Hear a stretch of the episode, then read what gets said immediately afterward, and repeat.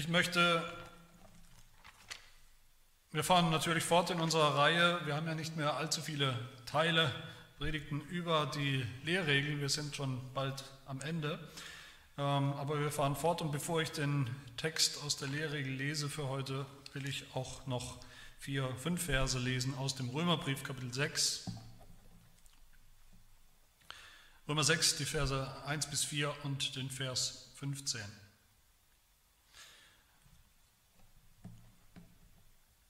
Da spricht das Wort Gottes, was sollen wir nun sagen? Sollen wir in der Sünde verharren, damit das Maß der Gnade voll wäre, werde? Das sei ferner. Wie sollten wir, die wir der Sünde gestorben sind, noch in ihr leben? Oder wisst ihr nicht, dass wir alle, die wir in Christus hineingetauft sind, in seinen Tod getauft sind? Wir sind also mit ihm begraben worden durch die Taufe in den Tod, damit gleich wie Christus durch die Herrlichkeit des Vaters aus den Toten auferweckt worden ist, so auch wir in einem neuen Leben wandeln. Und Vers 15 nochmal, wie nun sollen wir sündigen, weil wir nicht unter dem Gesetz, sondern unter der Gnade sind? Und die Antwort des Apostels, das sei ferner. Und aus der Lehrregel wir sind ja weiterhin im fünften Punkt, also im letzten Punkt, im letzten Kapitel dieser Lehrregel und hören heute auf die Artikel 11 und 12. Die findet ihr auch im Faltblatt. Artikel 11. Die Schrift bezeugt zwar, dass die Gläubigen in diesem Leben mit verschiedenen fleischlichen Zweifeln zu kämpfen haben, und wenn sie in schwerer Versuchung sind, empfinden sie vielleicht nicht immer diese Zuversicht des Glaubens und die Gewissheit des Beharrens bis zum Ende. Aber Gott, der Vater alles Trostes, lässt sie nicht über ihre Kräfte hinaus versucht werden, sondern gibt mit der Versuchung auch den Ausweg aus ihr. Und durch den Heiligen Geist schenkt er ihnen wieder die Gewissheit des Beharrens bis zum Ende. Artikel 12 diese Gewissheit, dass wir im Glauben beharren werden, ist weit davon entfernt, die wirklich Gläubigen stolz und sorglos zu machen und in fleischlicher Sicherheit zu wiegen. Im Gegenteil, sie ist die wahre Quelle der Demut, kindlicher Ehrfurcht, wahrer Frömmigkeit, Geduld in jedem Kampf, inniger Gebete, der Standhaftigkeit im Leiden und im Bekenntnis der Wahrheit und der echten Freude in Gott. Das Nachdenken über diese Wohltat ist der Antrieb, immer und aufrichtig dankbar zu sein und gute Werke zu tun. So sehen wir es an den Zeugnissen der Schrift und im Beispiel der Heiligen.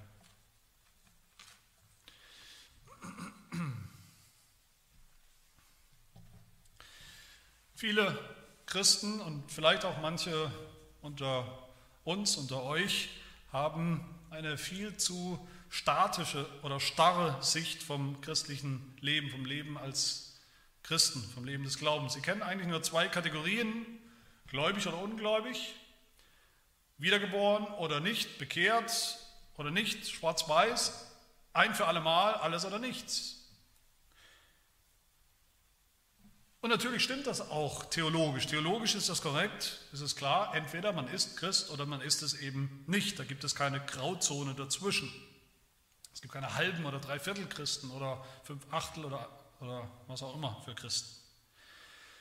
Aber was unser Leben angeht als Gläubige, als Christen, da gibt es eben daneben noch ganz andere Kategorien, noch ganz andere biblische Kategorien. Wenn wir nur alles sehen wollen durch diese Brille, gläubig oder nicht, dann führt uns das irgendwann in unserem Leben als Christen in Teufelsküche, das führt uns irgendwann in, in seelsorgliche äh, Sackgassen aus denen wir kaum wieder rauskommen. Entweder wir sagen dann, okay, ich bin gläubig, ich bin definitiv gläubig, bin wiedergeboren, erwählt, ganz eindeutig, schwarz auf weiß. Okay, ich sehe auch, da sind immer noch Probleme in meinem Leben, da sind Mängel, da sind Sünden in meinem Leben, aber all das zählt nicht mehr wirklich, weil ich ja wirklich gläubig bin und gläubig bleiben werde für immer, ganz sicher. Oder wir sagen auf der anderen Seite, ja, wir schauen auf unsere Sünden, wir sagen, ja, das sind Sünden, viele Sünden in meinem Leben, viele Zweifel, viele Schwachheiten, viele Probleme noch, viele Mängel, definitiv. Also bin ich wohl doch nicht wirklich gläubig. Weil entweder es gibt nur das eine oder andere, wirklich gläubig oder nicht gläubig. Was anderes kennen wir nicht, entweder oder. Im ersten Fall wird die Sünde in unserem Leben heruntergespielt, haben wir vielleicht eben eine, eine falsche Sicherheit, egal wie wir sündigen. Eigentlich am Ende ist es egal, wir sind doch Christen. Und im zweiten Fall wird die Sünde so hochgehängt, werden auch Zweifel und Schwachheiten und Schwierigkeiten in unserem Leben so hochgehängt, dass selbst die, die kleinste Sünde potenziell und auch wirklich immer wieder unsere Gewissheit, die Gewissheit, dass wir gerettet sind, in Frage stellt. Da werden die Zweifel so hochgehängt, dass, dass das die, die Heilsgewissheit untergräbt und dass wir ständig unsicher sind. Beides sind echte Probleme, mit denen wahrscheinlich jeder Christ immer wieder mal zu kämpfen hat, die mir immer wieder begegnen in der Seelsorge, die dem Apostel Paulus immer wieder begegnet sind in den Gemeinden.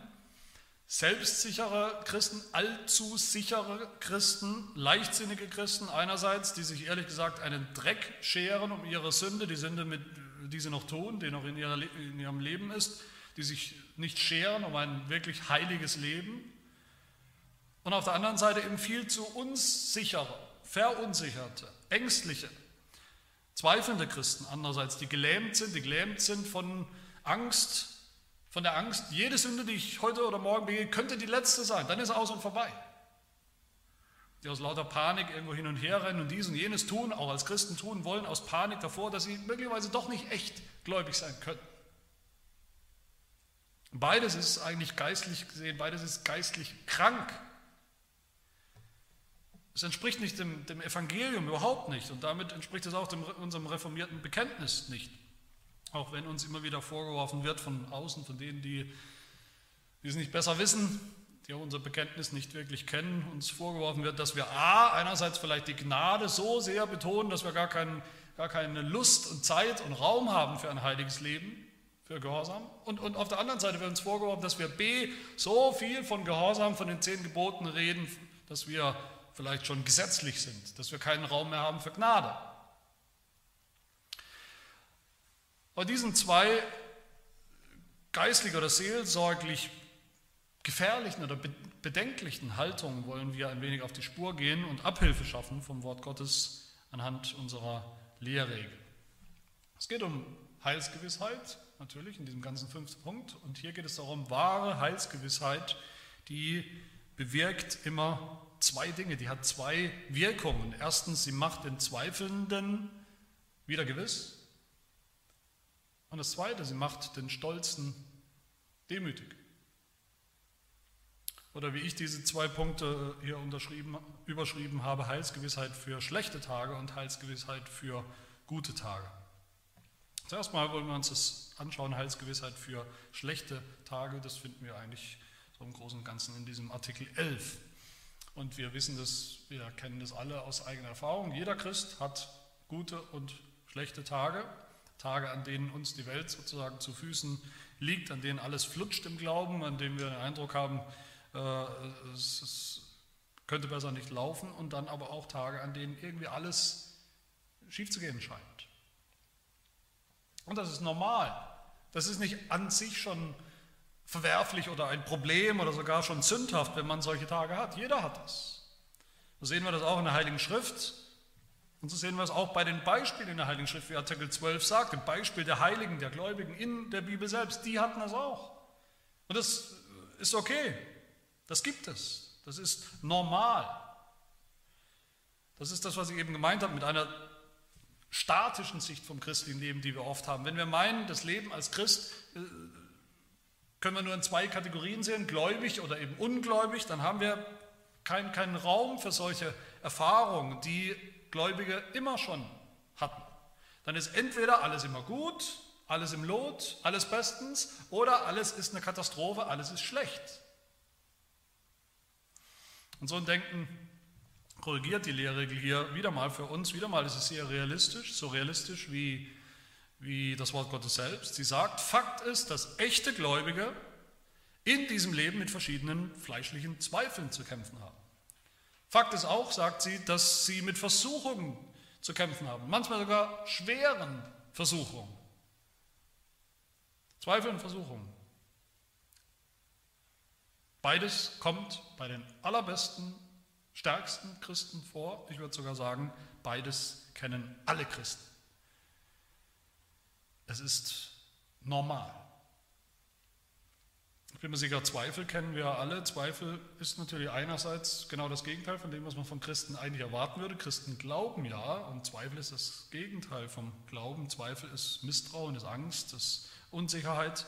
Wir zweifeln alle manchmal, wir zweifeln alle manchmal daran, manche mehr, manche weniger, ob Gottes Wort wirklich wahr ist, ob er das, was er gesagt hat in seinem Wort, ob er das, was er versprochen hat, auch wirklich einhalten und äh, tun wird. Oder wir zweifeln manchmal vielleicht eher ganz praktisch daran, ob Gott wirklich allmächtig ist, ob er wirklich was tun und ändern kann an meiner Lebenslage, ob er es wirklich immer gut mit mir meint, ob er sich überhaupt kümmert und schert und interessiert für meinen Alltag, da wo es ja eigentlich zählt für mich, wo ich eben den größten Teil meines Lebens verbringe. Oder wir zweifeln an Gottes Liebe, ob Gott, Gott mich überhaupt liebt, ob er mich überhaupt noch lieben kann nach all dem, was ich verbockt und mir selbst eingebrockt habe. Wir zweifeln an Gottes Bereitschaft manchmal, uns noch das tausendste und tausend und erste Mal vergeben zu wollen ja, manchmal verzweifeln wir oder zweifeln wir am Evangelium insgesamt, ob es überhaupt eigentlich stimmt oder ob das pure Einbildung ist. So ein Zweifel an Gott, an seinem Wort, an seiner Liebe, am Evangelium ist falsch, ist sündhaft. Deshalb spricht die Lehrregel, die spricht ja auch von fleischlichen Zweifeln, von Zweifeln, die, die, die, die Sünde sind. Aber gleichzeitig sagt die Bibel trotzdem, dass es das gibt unter echten Christen. Unter echten Christen. Und auch das zweite, Versuchung, kennen wir alle. Auch da sagt das Wort Gottes, Versuchung ist schlecht. Versuchung sollen wir meiden, so gut wir können, wo immer sie uns begegnet, was auch immer die Auslöser sind in unserem Leben. Die Situation vielleicht, die uns, wo wir in Versuchung kommen, das sollen wir tunlichst meiden, das sollen wir, diese Versuchung sollen wir, da sollen wir Hals über Kopf fliehen davor, damit wir nicht sündigen. Aber auch da sagt die Bibel, versucht zu werden, ist trotzdem eine Erfahrung aller Christen. Immer wieder. Ist auch normal. Sogar schwere Versuchung, sagt die Lehre. Auch schwere Versuchung ist nicht ein Zeichen, dass, man, dass du verworfen oder verdammt oder was auch immer bist. Schwere Versuchung. Nicht nur die Versuchung, vielleicht mal im Bett liegen zu bleiben, obwohl ich was schaffen sollte, wo ich was zu tun habe oder Schwere Versuchung. Die Versuchung vielleicht nicht mehr zu den Gottesdiensten zu kommen. Die Versuchung vielleicht die Gemeinde, Gemeinde sein zu lassen, Gemeinde zu verlassen. Die Versuchung, sich bei Pornografie zu bedienen. Die Versuchung, die Ehe zu brechen. Die Versuchung, einfach gar nicht mehr zu beten und die Bibel zu lesen. Keine, kein geistliches Leben mehr zu praktizieren. Sogar die Versuchung, vielleicht den Glauben hinzuwerfen. Das gibt es. Und wenn wir da drin stecken in solchen schlimmen Zweifeln und schlimmen Versuchungen, dann hat das eine ganz logische Folge, seelsorglich absolut logisch, psychologisch könnte man auch sagen, absolut nachvollziehbar. Die Lehrregel sagt, wenn wir da drin stecken, dann, ich zitiere, empfinden wir vielleicht nicht immer diese Zuversicht des Glaubens und die Gewissheit des Beharrens bis zum Ende. Dann schwindet dieses Gefühl der Gewissheit, dass wir gläubig sind, gläubig bleiben bis zum Schluss. Der Zweifel ist so stark, denken wir dann, dass ich nicht mal weiß, ob ich überhaupt über diesen Zweifel hinwegkomme. Die Versuchung ist vielleicht so stark, die wir gerade erleben, dass wir denken, es ist überwältigend für mich. Wahrscheinlich werde ich fallen, vielleicht werde ich für immer stolpern und fallen in dieser Versuchung. Und in solchen Momenten bringt es nichts, bringt es uns überhaupt nichts, wenn uns jemand sagt, aber die Bibel lehrt doch, die Bibel sagt doch, dass Gott dich im Glauben bewahren wird. Da hilft uns kein theologischer Vortrag, so richtig all das natürlich ist. Wir empfinden es dann nicht, sagt die Lehrregel. Sehr korrekt. Wir spüren es einfach nicht, obwohl wir es vielleicht sogar im Kopf wissen, dass es so ist, theologisch korrekt. Wir spüren es nicht, wir empfinden es nicht. Wir empfinden viel stärker das andere. Wir empfinden viel stärker die Gefahr, dass es schief geht, dass wir abfallen, dass wir alles hinwerfen. Es scheint uns fast unvermeidlich. Und was hilft uns dann? Was tröstet uns in so einer Situation? Was hilft uns? Die Lehrregel sagt, Gott, der Vater allen Trostes. Er ist derjenige, der hilft. Aber wie genau? Indem wir uns bewusst machen, die biblische Wahrheit, die, an die die Lehrregel uns erinnert, Gott lässt nicht zu, er lässt vieles zu. Aber er lässt nicht zu, dass wir über unsere Kraft hinaus versucht werden. Das ist schon mal interessant, der Gedanke. Das bedeutet nämlich ganz offensichtlich, dass Gott überhaupt diesen ganzen Schlamassel, diese Zweifel, diese Anfechtungen oder Versuchungen überhaupt zulässt in meinem Leben. Und richtig, das tut er auch.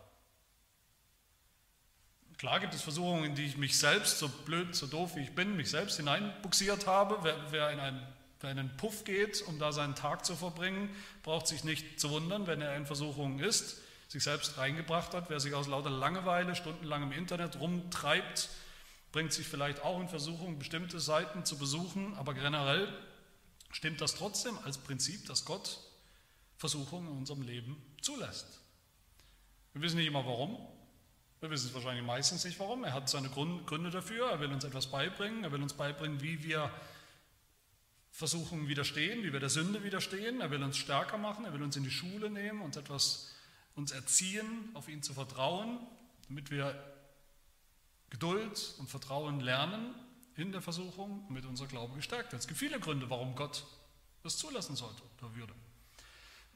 Und diese Versuchungen, die, die Gott zulässt, die können auch, das ist nicht nur so eine kleine Prüfung, die können auch sehr schlimm und sehr schwer sein, wie die Lehrer gesagt. Als Beispiel nur das Beispiel von, von David oder wir denken als Beispiel von, von Hiob im Alten Testament, wo Gott sehr viel zugelassen hat, wo Gott zugelassen hat, dass, dass diesem Hiob fast alles, fast sein Leben, alles, was er hatte und kannte, fast alles genommen wird als Prüfung. Gott lässt das zu. Aber allein darin liegt doch schon ein Trost eigentlich, oder nicht? Wir sitzen vielleicht in diesem Loch, wir versinken vielleicht schier im, im, Selbstmitleid, dass uns das passiert ist, wir jammern, dass wir aus diesem, aus diesem Dilemma, aus dieser Versuchung nicht mehr rauskommen. Und dann erinnern wir uns an diese Wahrheit, sollten uns erinnern, Moment mal, Gott hat das doch zugelassen. In seinem für mich unbegreiflichen, aber doch guten väterlichen Plan mit seiner eigenen weisen Absicht. Aber Gott hat es nicht nur zugelassen, sondern die Lehre gesagt, erinnert uns, er gibt mit der Versuchung auch den Ausweg aus ihr. So wie es Paulus sagt, in 1. Korinther 10 ist ja die Stelle, die hier zitiert wird, eine Lehrregel, da heißt es 1. Korinther 10, Vers 13, er wird zugleich mit der Versuchung auch den Ausgang schaffen, so dass ihr sie ertragen könnt. Diese, diese biblische Wahrheit sollte sich jeder Christ ins Gedächtnis brennen, in, in, ins Herz einschreiben oder tätowieren. Ja, Gott lässt Versuchungen in unserem Leben zu, diese düsteren Tage, wo alles schwer ist, aber er ist derjenige, der es zulässt. Und er lässt es nur zu bis zu einem bestimmten Punkt. Nämlich niemals weiter, als wir es ertragen können. Nicht über unsere Kräfte. Gott kennt uns. Als Sünder weiß er, weil wir Sünder sind, weiß er, was wir ertragen können und was nicht. Aber viel wichtiger, Gott kennt mich, Gott kennt dich persönlich, was du ertragen kannst, wie stark oder schwach du bist. Und dann schenkt er auch den Ausweg. Auch das ist ganz wichtig. Jede Versuchung, auch wenn sie noch so schwer und uns noch so hart trifft, noch so unerträglich scheint, jede Versuchung, die Gott uns zumisst, die Gott zulässt in unserem Leben, die er uns schickt, kommt mit einem Hintertürchen, mit einem Notausgang, den Gott uns gegeben hat. Manchmal empfinden wir es so, dass wir zu schwach sind, dass wir gar nicht anders können, als in der Versuchung eigentlich zu fallen und nachzugeben. Ich denke hier an Christen, die in Versuchungen oder in der Sünde sagen, ich kann gar nicht aufhören. Ich kann gar nicht nicht sündigen. Ich sehe keinen Ausweg. Das ist falsch. Und das ist eine Ausrede, das ist eine Lüge. Gott schenkt uns, den Gläubigen, immer einen Ausweg in der Versuchung. Wir sind niemals in einer Situation, dass wir sündigen müssen. Vielleicht steckst du gerade in so einer schweren Versuchung, vielleicht immer wieder, und fragst dich, wie soll ich in der Lage jetzt auch noch stark sein und widerstehen? Was, von, was Gott von dir fordert, ist, dass du so stark bist wie ein kleines Kind.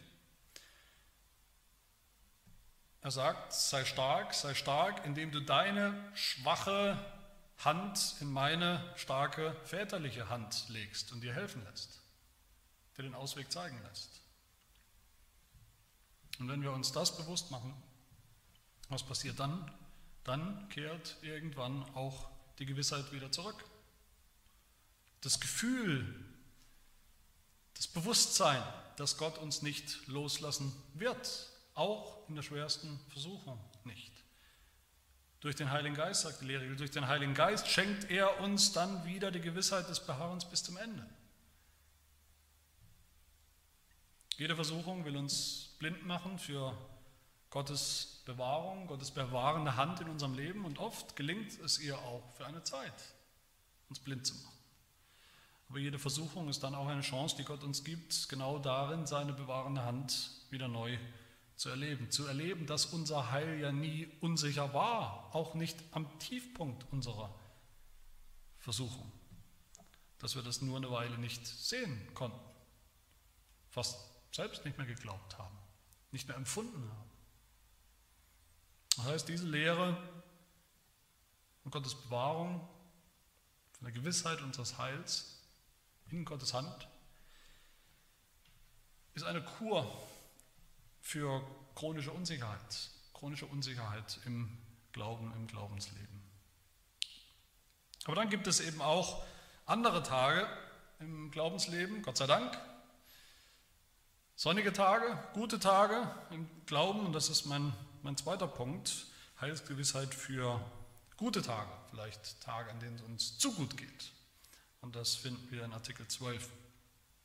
Aber damit meine ich Tage, wo wir vielleicht denken, es läuft so gut, mein Glaubensleben, äh, eigentlich kann mir nicht zu niemand irgendwas zu Leide tun. Ich stehe bombenfest im Glauben, so fest, dass mir eigentlich nichts passieren kann. Wir sind vielleicht so siegessicher sogar, dass wir anfangen, das christliche Leben peu à peu schleifen zu lassen.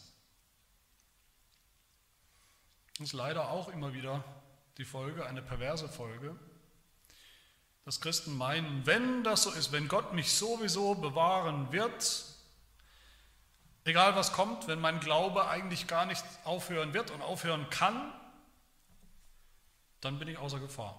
Dann kann ich mich auf die faule Haut legen, eigentlich geistlich gesprochen, weil würde nichts passieren. Das kann passieren, dass Leute so denken und dann auch so leben. Das passiert leider immer wieder. Ich höre das immer wieder mal, wie die Lehrregel das hier sagt, am Anfang von Artikel 12.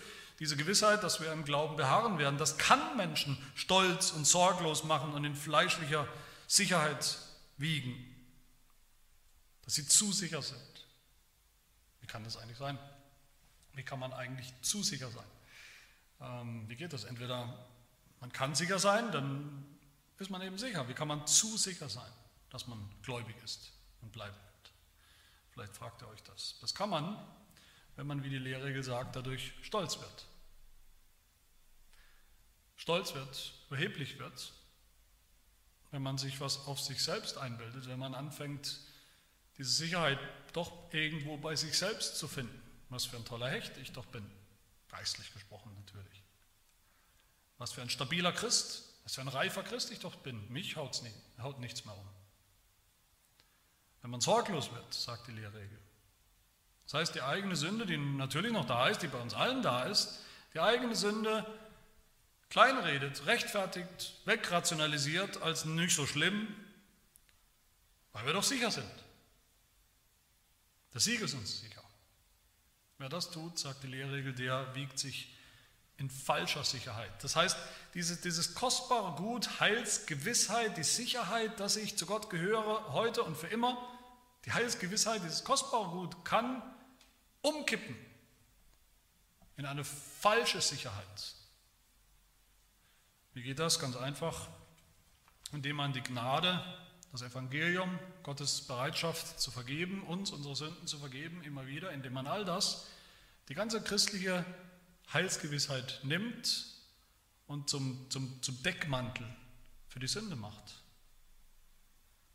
Indem man all das benutzt als Rechtfertigung.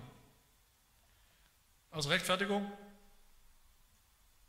weiter sündigen zu können. Sündigen zu können, ohne je noch wirklich traurig zu sein über diese Sünde, ohne jemals wirklich noch zu kämpfen, ohne jemals noch überhaupt Buße zu tun von Herzen. Indem man das tut, was Paulus sagt in Römer 6, indem man sagt, sollen wir nicht am besten in der Sünde verharren, in der Sünde sogar weitermachen. Warum? Das wäre doch gut, weil dann Gottes Gnade doch nur noch umso mehr über uns erstrahlt. Tun wir nicht Gott eigentlich einen Gefallen, wenn wir weiter sündigen, weil er uns umso mehr Gnade zeigen kann. Ist ja eh alles sicher. Oder wie Apostel Petrus schreibt in 1. Petrus 2, Vers 16, dass wir die Freiheit des Evangeliums als Deckmantel für die Bosheit benutzen. Auch da, auch hier ist Heilsgewissheit richtig verstanden, die, die Kur, auch für diese Krankheit. Heilsgewissheit, richtig verstanden, ist eine Kur für ständig unsichere Christen, ängstliche, allzu ängstliche Christen. Es ist aber eine Kur genauso für fleischliche, stolze, falsche Sicherheit. Eine Kur für die, die ständig an sich selbst zweifeln, fast verzweifeln. Vielleicht bist du eher so ein Typ Christ, so ständig an dir selbst zweifelst. Aber sie ist auch eine Kur für die, die sich in einer falschen Sicherheit wägen. Und vielleicht bist du eher so ein Typ Mensch. Vielleicht bist du eher einer, der sagt als Christ, naja, Unsicherheit, Zweifel, kenne ich eigentlich nicht. Darüber mache ich mir keinen Kopf. Vielleicht lächelst du eher mitleidsvoll über die ganzen armen, schwachen Christen, die sich dauernd sinnlos damit quälen, mit ihren Sünden oder mit, mit irgendwelchen Kämpfen und Auseinandersetzungen und Herausforderungen und Versuchungen und denkst, was soll das alles? Ich mache mir überhaupt keinen Kopf darüber. Ist doch alles klar. Ich habe keine Zweifel, keine Versuchungen, meine Sünden nehme ich nicht so richtig ernst. Es ist alles geklärt. Wer so redet, das ist nicht ein Christ mit einfach einem besonders starken oder vielleicht ein bisschen übersteigerten Bewusstsein von Heilsgewissheit unter Umständen ist das ein sehr, sehr verblendeter Mensch, der sich in einer falschen Sicherheit wägt. Nämlich der Sicherheit, dass alles gut ist. Alles gut ist mit ihm geistlich, während in Wirklichkeit vielleicht gar nichts gut ist. Er vielleicht gar nicht glaubt. Wahre Heilsgewissheit, sagt die Lehre in Artikel 12, ist weit davon entfernt, die Gläubigen stolz oder sorglos zu machen, was ihre Sünde angeht, was ihre Heiligung angeht. Weit entfernt. Oder wie der Apostel Paulus sagt in Römer 6, haben wir gelesen, das sei ferne. Das sei fern von uns, das sei ferne von dir, von jedem von uns, dass wir auch nur im Ansatz so denken. Auch als Gemeinde sei das fern von uns. Das ist ein Affront gegen Gott, so zu denken. Was kann mir schon passieren? Die paar Sünden, die interessieren doch keinen Menschen und Gott auch nicht. Also ein Missbrauch seiner Gnade. Eins ist sicher, liebe Gemeinde, wenn diese Lehre, um die es die ganze Zeit geht, wenn diese Lehre von der Heilsgewissheit, von Gottes Bewahrung, von uns Gläubigen bis zum Schluss, wenn diese Lehre jemals bei uns zu einem Dämpfer wird für ein gehorsames, für ein heiliges Leben, ein sorgfältiges Leben, zu einer Blockade wird für echte, gelebte, praktische Frömmigkeit, dann dürfen wir uns ganz sicher sein, dass wir uns in falscher Sicherheit wägen. Die Lehre sagt dazu in den Irrtümern nach diesem fünften Punkt, wer so lehrt und lebt, zeigt damit, dass er sowohl die Wirkkraft von Gottes Gnade als auch das Wirken des Heiligen Geistes, der in uns wohnt, nicht kennt. Der kennt es nicht. Der hat es nicht ein bisschen falsch verstanden, der kennt es gar nicht. Der denkt, Gottes Gnade, das Evangelium ist ein Deckmantel für, für das ständige Weitersündigen, ohne Buße. Der kennt das Evangelium nicht. Der kennt nicht Gottes Gnade, der kennt nicht die Wirkung des Heiligen Geistes. Wir haben schon gehört, wie Paulus im 1. Korintherbrief Kapitel 10 schwachen Christen Trost zuspricht mit, mit diesem Vers. Ihn sagt, selbst in der Versuchung, Gott lässt das nur so weit zu, wie ihr es ertragen könnt und schenkt auch den Ausweg. Aber genau da, genau an derselben Stelle, spannenderweise, spricht Paulus auch die anderen an, nämlich die, die sich viel zu sicher, die sich selbst zu selbstsicher sind. In Vers 12 schreibt Paulus, darum, wer meint, er stehe, der sehe zu, dass er nicht falle. Das ist eine scharfe Warnung an die, die immer sagen, natürlich, ich stehe mit stolz geschwellter Brust. Natürlich bin ich Christ. Ich habe noch nie daran gezweifelt. Ich zweifle an gar nichts. Und Paulus erinnert uns da in dieser Warnung, er erinnert uns oder die, die gerne mal ein bisschen stolz sind darauf, dass sie Christ sind, erinnert sie an das Beispiel vom Volk Israel, die auch so sicher waren, dass sie natürlich Gottes Volk sind. So sicher waren sie, dass sie was gemacht haben? Alles Mögliche, dass sie sich ein goldenes Kalb gemacht haben, dass sie Götzen zu Götzendienern wurden, dass sie Unzucht getrieben haben, sexuell in jeder erdenklichen, ekelhaften, schlimmen Form. Und Gott hat sie dahingerafft, getötet in einem schlimmen Gericht als Warnung für uns, als Warnung bis heute für alle allzu selbstsicheren Christen, die sich in so einer falschen Sicherheit wägen. Meine Lieben, wahre Heilsgewissheit führt niemals auch nur zu einem Deut weniger Heiligung oder gehorsamen Leben, sondern immer zu mehr. Immer zu mehr. Die Lehre nennt uns dann am Ende in einer schönen Liste, die wir jetzt nicht im, groß im Detail und werde ich im Prinzip nur nennen, er nennt uns acht Früchte hier, acht biblische Früchte von Heilsgewissheit, wenn wir sie wirklich kennen, begreifen, was es bedeutet, richtig verstehen, biblisch verstehen, wie wir sie gehört haben und auch kennen in unserem Leben. Früchte, die wir immer wieder selbst bei uns auch überprüfen sollten, ob sie denn da sind, zumindest im, im Ansatz, ob wir diese Früchte kennen in unserem Leben, ob wir uns danach ausstrecken, danach sehnen. Heilsgewissheit, wahre Gewissheit im Glauben, sagt die Lehre, ist eine Quelle. Eine Quelle, die produziert frisches, sauberes, gesundes Wasser, die produziert Frucht, nicht Faulheit und Sorglosigkeit. Und das Erste, was die Lehre sagt, äh, diese Gewissheit des Glaubens, produziert Demut, nicht Stolz. Warum? Weil jeder wahre Christ weiß, dass Gewissheit gar nicht aus uns selbst kommt, indem wir auf uns selbst schauen, dass wir irgendwas getan haben. Es ist etwas, was Gott uns schenkt. Je mehr wir ihm vertrauen, je mehr wir gehorsam sind. Demut und nicht Stolz.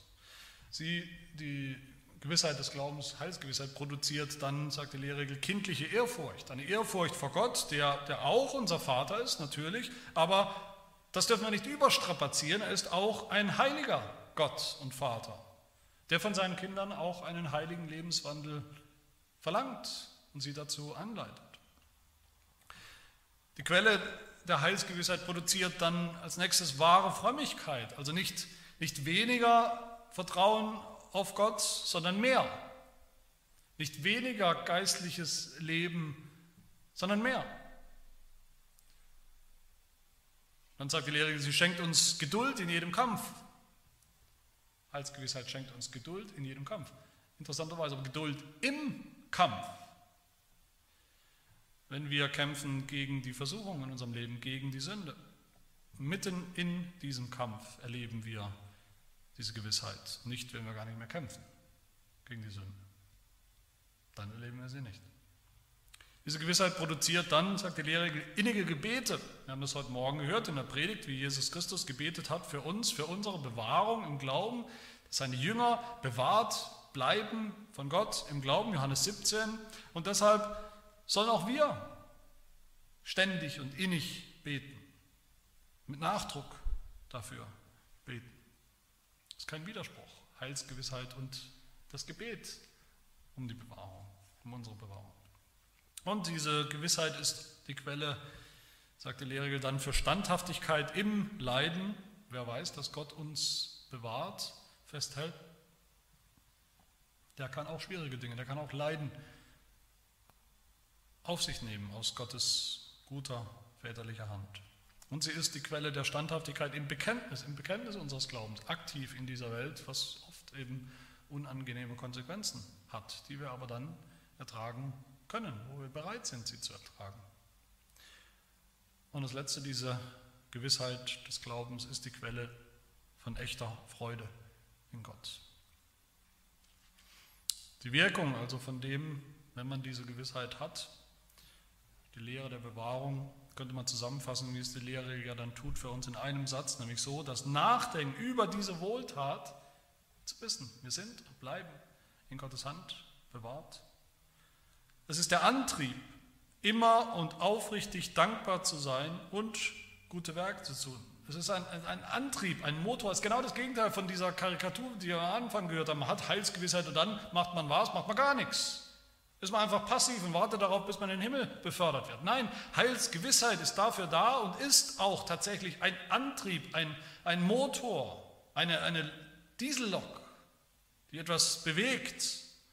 Da kommt das in Bewegung. Es ist die Quelle für Dankbarkeit, eine Haltung, aber auch dankbar in der Tat. Und aus dieser Dankbarkeit, sagt die Lehre, springt dann ein, entspringt ein Leben mit guten Werken, indem wir leben und handeln nach Gottes Gebot, nach seinen Geboten fragen und uns selbst überlegen, jeden Tag neu, wie kann ich besser, sorgfältiger leben nach diesem ersten und zweiten und dritten und fünften und zehnten Gebot und siebten Gebot und, und allen anderen Geboten.